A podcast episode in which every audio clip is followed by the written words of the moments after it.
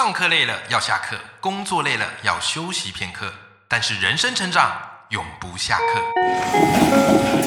嗨，欢迎来到 Life 不下课，我是欧阳立中，每天陪你学习练功，一起玩出你我的理想生活。Hello，各位听众朋友，大家好，我是欧阳立中，欢迎收听 Life 不下课，每天一集不下课，边休息你上进，累积你的复利成长。跟各位听众朋友分享一部哦，我那时候看了非常有感触的电影啊，叫做《型男飞行日志》啊。你不知道这部电影没关系，但你至少知道一个影星叫做乔治·克隆尼，对不对？他在里面扮演一个角色啊，他这个扮演的角色叫解雇专家啊，就是专门跟人家讲坏消息啊，告诉他说你被 fire 了，对不对？但是呢，做这个吃力不讨好的事要有一点点技巧。我印象最深刻的是，他刚好有一集有一幕啊啊，就是他正在解雇一个人，告诉他说他被公司辞退。那个人非常不可置信，非常的生气，非常的不爽，觉得我在公司那么的卖命，你凭什么辞退我？对不对？啊，然后这时候呢，乔治克隆尼突然就对他一说，就说我注意到啊，你过去啊，其实在学生时代有去学法式料理，你本来是想要成为一个厨师的，对吧？然后这个人不说话了，接着乔治克隆尼就说。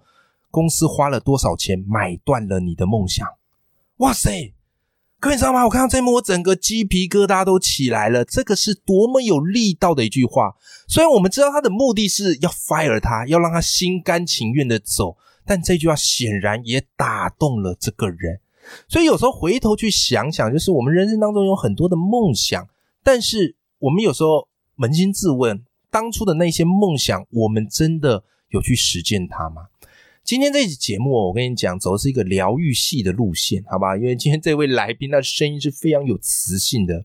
你在听他哈说话的时候，你会发现人生很多的回忆就出现了，好吧？他就是我的好朋友 Vito 大叔，他最近出了一本书，这本书我觉得非常好看，推荐给大家，叫做《用梦想设计你的人生》。我们现在欢迎我们今天大来宾 Vito 大叔。Hello，立中，Hello，各位赖粉们好，我是 Vito 大叔。我跟你讲，我很难介绍 Vito，为什么？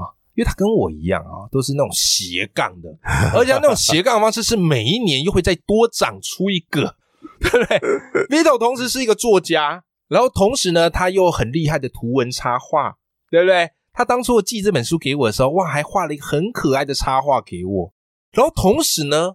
他还是 Parkes 的主持人，更不得了是，他主持一个不够，现在两个节目。刚才私底下跟我预告，可能会有第三个。我想，哇，丽蕾，你到底是怎么时间管理的？太厉害了，Vito。那今天 Vito，今天这一集，我想特别来跟你聊梦想，因为我觉得你很不容易的是，很多时候那个梦想，大家人过中年之后，就会说，哎，梦想那是什么？能吃吗？可是我发现你把梦想一一实践，而且你在书里面还特别会每年去列一些梦想清单，嗯哼，哦，还真的会一个一个把它完成去。所以我特别想请教你，就是为什么梦想对大家来讲小时候很容易，长大之后很难？因为哈，我发现人过中年之后，对于梦想会有一些包袱在，嗯哼，会让我们反而裹足不前。那就你来看，你觉得多数人对于梦想有哪些包袱，以至于不太敢勇于去追梦呢？啊，这个问题哦，真的让我想到好久以前哦。对，真的啦，每个人大部分有的梦想都是在小时候才有的。哎，小时候真的讲梦想讲的，哇塞，恐怖横飞的，对不对？啊，然后曾几何时，哎，有一天好像不再去想这件事了。嗯，然后呢，长大之后也会又会有梦想这个事，但是它就突然变成了一件事，叫做梦里想想 梦中相见。对啊，所谓的梦想就是只有在梦里想想啊。对对啊，然后。啊，我是真的感触很深啊！我也是因为就是遇到中年失业离职啊，决定重启自己的人生之后，我才开始重新把自己的梦想拿出来盘点，然后我就把我的梦想一个一个变成我的目标。对，那我就我就靠着这些目标一个一个前进到今天。嗯，那在这过程中啊，我学到好多东西，有好多的心得哦。嗯，那简单来说啊，我就把这。中间的体悟了哦，我把它总结成三个，就是立中刚问我的，哎，我们通常在面对梦想的时候，会有哪三个最大的包袱？对，今天来跟大家分享。好啊，太棒了。好啊，那第一个包袱呢？啊，你不要笑，你听了你一定会很有同感，就叫做怠惰。有感，非常。对啊，就是我不管你的梦想是什么啦，结论是，那你到底有没有去认真做？嗯，大部分人的梦想就是出一张嘴讲一下，比如说我要减肥。然后你哪一天真的认真减肥，减肥有很多方法，少吃一点，多动一点，对不对？嗯。你都没有啊！你你你讲完我要减肥之后，你就大吃大喝，嗯。然后你讲完减肥之后，你你还是没有出门运动，嗯。你讲完减肥之后，你什么事都没有干，你真的可以瘦得下来吗？真的，这就叫怠惰嘛。对，对不对？所以这是我认为我总结最多人没有办法实现梦想最主要的一个原因。梦想也必须要非常自律的，对，就是要执行力啦。说白话就是这样了啊。好，这是第一个最大的原因，怠惰。那第二个原因叫做责怪哦，这个这个是隐性的责怪，就是你会怪东怪西的。比如说啊。我想要出书成为一位作家，然后呢，哦，立下了宏远大的志向，加入了一大堆做那个社团，然后还跟立中啊来来学这个报文写作课。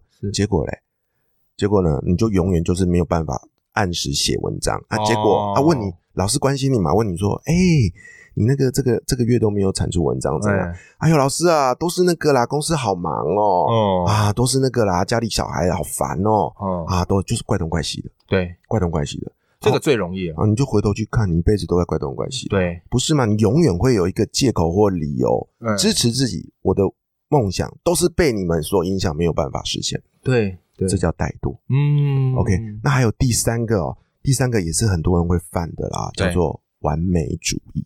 哦，怎么说呢？很简单啊，当你好不容易有执行力的，我有去做嘛，对不对？我也没有怪东怪西的啊，我就去，我就很认真的不断的执行。对。可是当你好不容易有一些产出的时候啊，你开始对自己没有自信心，嗯，你开始觉得，哎呦，这个东西刚也快，这东西好粗糙哦，这东西拿出去会很丢脸呢。对。然后你就带着那一份完美主义，最常看到的例子就是很多人想要成为这个，这两年那个短影音很流行嘛，对不对？好多人想要想要。上传这个短影音啊，就拍了半天，就每次看到那个画面里的自己，就觉得哎呦好丑哦，嗯，对自己没有自信啊，然后累积了一大堆素材，就没有一支上传到网络。哎，这真的是哎，他手机满满的，你他可以给你看一百支他剪好的影片，但是没有半支敢上传。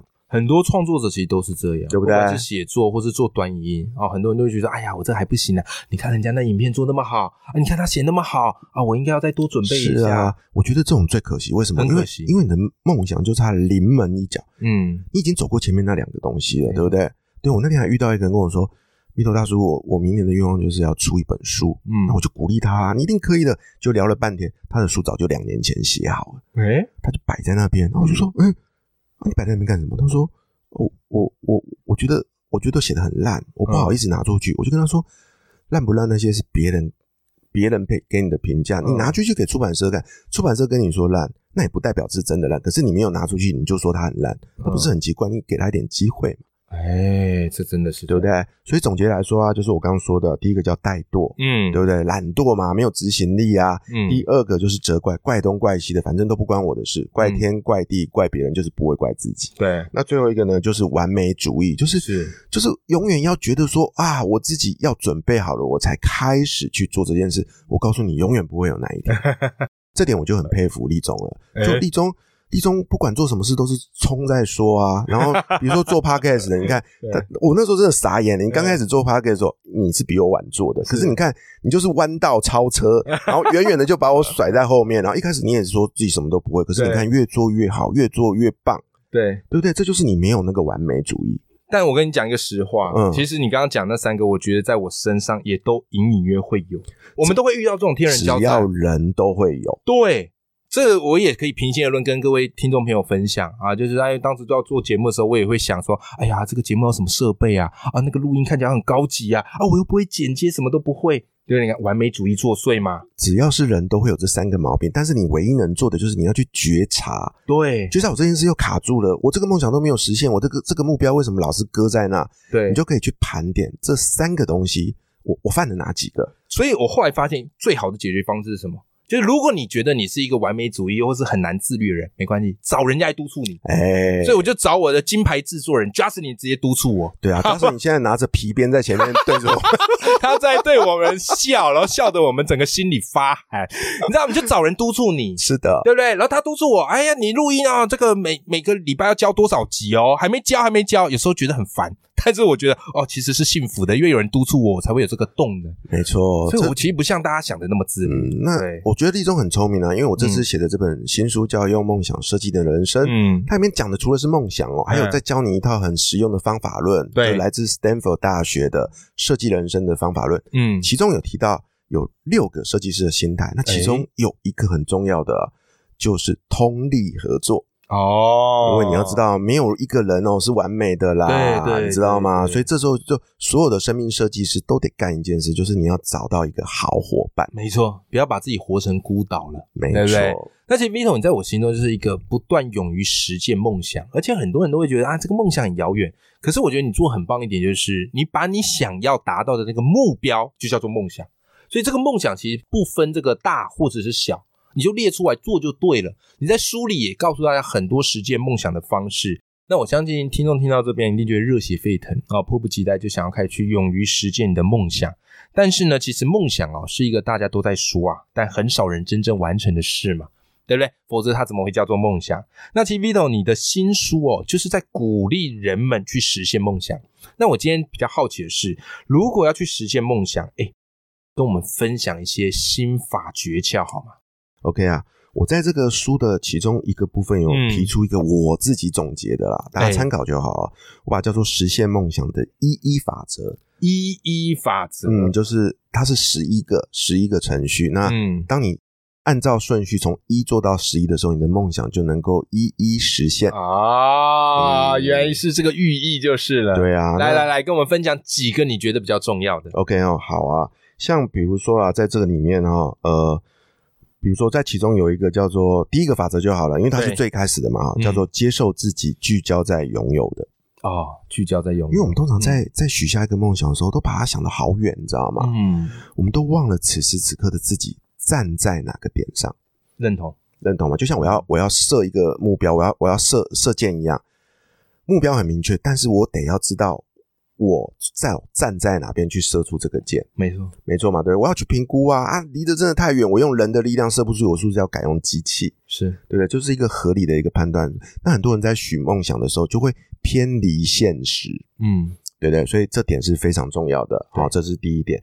那我再分享其中的两个，好啊。还有一个呢，叫做呃，这是一法则第九个，叫做耐心等候，延迟实现。哦。哦，因为大家都你也知道，人都很急躁嘛。我跟宇宙许愿呐，我就迫不及待想要完成了。嗯，哪有那么快啊，各位？对啊，你今天去在那个什么呃呃，大家都听过那个种子法则嘛，对不对？我埋下一颗对的种子，那我要灌溉啊，它才会长出来啊。然后它慢慢长大啊，总有一天它会收成。嗯，那我能做的就是把它埋到土里，我能做的就是每天灌溉。但它什么时候长出来，是不是要看？这个世界的不是我能决定的，你要耐心等，你要相信它会长大。是很多人就是种下去之后啊，你记不记得小时候，嗯，对不对？然后就每天每天看啊，然后看到有一天呢，你就怀疑说，嗯，它还在不在？你就拿个铲子去挖，完蛋了，他好不容易芽发出来，被你一挖又没了。对对不对？所以就耐心等待。嗯，对啊，因为你只要埋下的种子是对的，你只要持续的去耕耘它、灌溉它。它一定会长出来，没错，没错，对对，这是这其实就是这个复利效应嘛，没错。一开始感觉你的耕耘好像跟收获不成正比，很多人都放弃啦，是啊，但你愿意坚持，愿意等待，哇，总有一天你会发现它的这个收获突破天际，没错。那最后再分享一个最后的法则哦，叫做。最后一个法则叫做接受安排，拥抱奇迹。嗯，很多人在许梦想的时候，都会用某种限制性的信念。什么叫限制型的信念？限制就是说，比如说我就是我就是想好他要那个模样哦，你懂？比如说我想要有一段美好的关系，嗯，好，很多单身的人会有这样的愿望，对不对？对。可是我在心里面就会幻想啊，比如说要像 Justin 那么漂亮啊，这么温柔啊，那么能干啊，嗯，就送来了一个 Justin 长得不一样，是一个短头发的女孩子，然后什么事都不会做。然后又不温柔又不可爱，然后我就很，然后我就很生气。可是殊不知，那可能是上帝帮你安排好最适合你的一个人。嗯，那我接受这份祝福，我告诉你，我就会离我的梦想越来越近。哎，这个很重要，嗯，所有的安排都是最好的安排。是的，啊，这样就可以帮助你离梦想更靠近一步。没错。好，我们今天邀请到的是 Vito 大叔，他在我心中是对于梦想勇于实践的人呐。那最近出了这本新书，叫做《用梦想设计你的人生》。如果你的人生有梦想，但是你已经把它封尘已久的，那我非常推荐大家可以去读这本书，你会获得满满的力量和收获。那我也会把这本书的书籍链接放在节目的资讯栏里头，我们一起支持 Vito 大叔的新书喽。好，今天非常谢谢 Vito 大叔来到我们的节目现场，谢谢立中，好，我们跟听众朋友说拜拜，拜拜。